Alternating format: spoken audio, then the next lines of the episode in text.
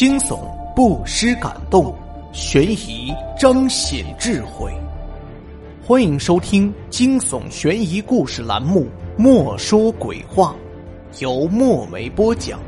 感谢和欢迎您的打赏。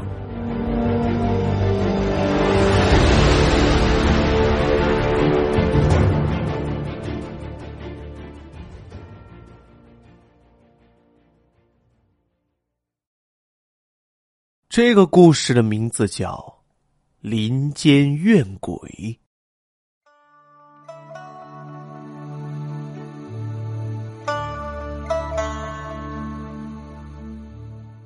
陈生从高中状元之后只返乡过一次，今年这是第二次，间隔十年。他因贪污被抄了家产，革了官职。昔日风光无两，如今。无比落魄。他想起十年前进京赶考时两手空空的去，现在陪伴他回乡的却只有冷嘲热讽和世态炎凉。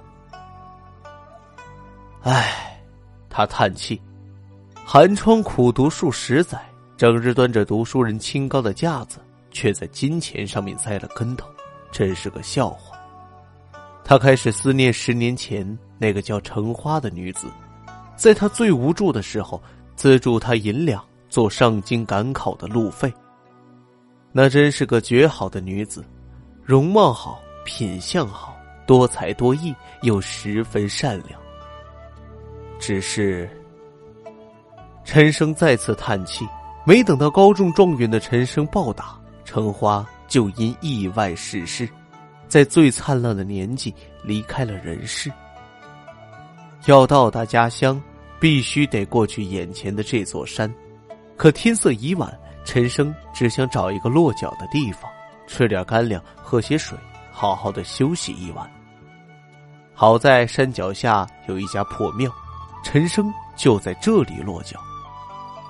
初秋的天既潮湿又阴冷，陈生拾了些柴火，在店里架了起来，却怎么也点不着。从官这些年，衣来伸手，饭来张口，早已忘了生火这种小事儿。就在他垂头丧气的准备啃冷馒头、睡冷地的时候，有人进来了。华衣锦服，步履轻盈，乌黑的发巾插着贵重的首饰，是个眉清目秀的妙龄女子，大概是哪家的富小姐。那女子看到陈生，愣了愣，俏脸微红。怎么都点不燃的柴火，这时候突然就着起火来。陈生读书多年，气质儒雅，又从官十年，见识广泛，自然谈吐不凡。女子很快就被逗得抿嘴直笑。正如陈生内心猜测的一样，这是一位私自跑出来游玩的富家小姐，到了这一带迷了路，和丫鬟也走散了。陈生微眯着眼睛。这丫头一副涉世未深的模样，单纯娇羞，对他的一举一动都有好感。做不了官，做个上门女婿也不错，一生衣食无忧。陈生心里这么想着，自然把这位富家小姐逗得十分开心。夜晚来临，二人各睡一边。陈生拾了不少干草给富家小姐，再次博得了她的好感。夜深。陈生依旧睡不着，他在盘算着明日该怎么做。柴火早已熄灭，一些火星在灰烬上面一点点的归于黑暗。一些细微的声音传进了陈生的耳朵，像是衣服在地面磨蹭的声音。这一带山贼众多，陈生警惕的睁开眼睛，当即就被吓了一大跳。一双漂亮的杏核眼。在夜色下一眨不眨的盯着他，这富家小姐不知道什么时候已经走了过来，趴在地面上紧盯着陈生看。你，你做什么？陈生又惊又恼，可女子表情依然呆呆愣愣，一双眼睛在夜晚泛着诡异的微光。梦游，陈生一瞬间想到这个可能，他松了一口气。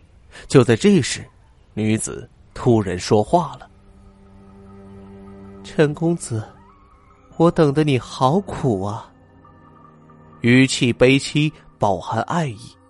陈生一愣，这是今日才遇见这富家小姐，何来等待之说？不过他就当女子在说梦话，也没多想，起身躺到了另一边。富家小姐莲步轻移，慢慢的跟了过来。陈公子怎么不理我？不是说好了一起走的吗？你为何过了十年才回来找我？陈生听得一愣，十年之期，他突然想到了什么，一下子从地上坐了起来。富家小姐目不转睛的看着他，目光哀戚。你是谁？你到底是谁？陈生心底惊恐，而那女子口型一张一合，说出了令他打心里恐惧的话：“我是橙花啊，公子怎么不记得我了？想当初还是我资助公子上京赶考，难道公子全都忘记了吗？”不可能，橙花已经死了。陈生全身触电一般的颤抖起来。他挣扎着爬了起来，后退了好多步。不可能是陈花，陈花早就已经死掉了。此时，女子从怀中掏出了一把破旧的扇子，缓缓打开，那上面的图案正是陈生十年前所画。陈公子送我的扇子，我一直都留着。我只想问个结果：为何过了十年才回来找我？陈生浑身颤抖，思绪回到了十年前。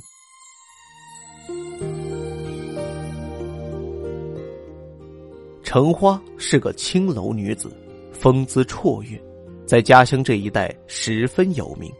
而他陈生一个穷书生，在花灯晚会上与其邂逅，程花沉迷于陈生的文采，芳心暗许，而这一切都被陈生看在眼里。他占够了陈花的便宜，花言巧语的哄骗。若高中定十里红妆，风风光光的娶陈花过门。善良而又痴心的陈花拿出自己所有的积蓄送给陈生做盘缠，两人依依不舍的别离。几个月后，陈生高中状元的消息传回家乡。陈生唯一那一次返乡是去找陈花的，他说。皇帝要将公主许配给他，可他心里只有橙花一人。问橙花愿不愿意与他浪迹天涯？爱上的只是一个人，无关身份，哪怕未来历尽风霜。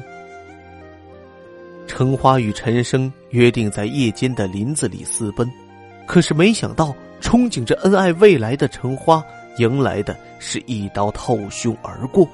他甚至来不及看清楚。凶手的长相。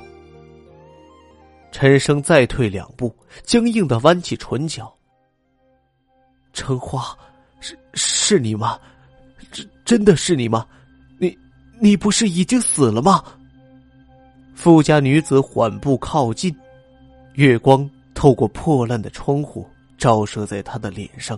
陈生惊恐的看见她的皮正在一块一块的向下剥落。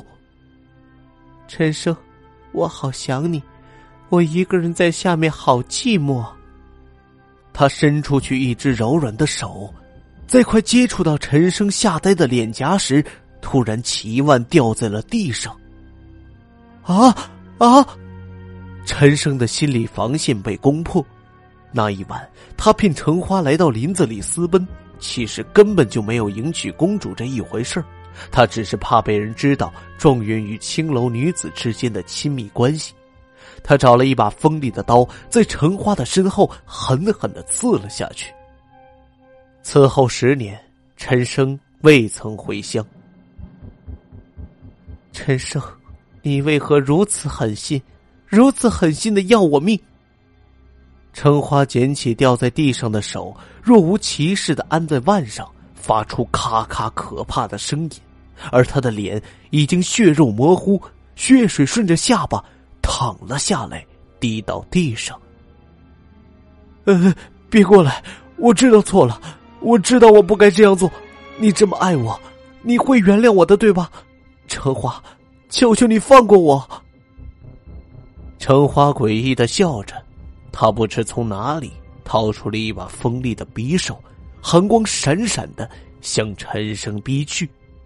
突然，他脚下一滑，身子一斜，狼狈的摔了一跤，一只手摔到了已经吓得坐在地上的陈生旁边。他仔细一看，这竟然是杂耍道具，假的。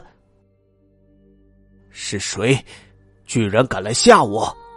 陈生的勇气瞬间就回来了。他一把夺过女子手里的尖刀，抓着她的下巴，恶狠狠的道：“我能杀得了橙花。”就能杀得了你，你这个混蛋！女子见骗局败露，也不害怕。当初你骗我姐姐私奔，还叮嘱他不许告诉任何人，可他唯独告诉了我。老天有眼，你迟早会遭到报应的。陈生表情狰狞，手里的尖刀向着女子刺去。正当此时，一阵破风声袭来。一把已经生锈的长刀从远处飞了过来，从陈生前胸穿了过去，力道之大，以至于将他钉在了墙上。陈生断气前，愣愣的看着这把生锈的长刀，正是十年前自己杀掉橙花的那一把。女子从地上愣愣的爬起来，四下一片寂静，唯有一阵暖风在初秋阴冷的夜里。环绕着她，久久不散。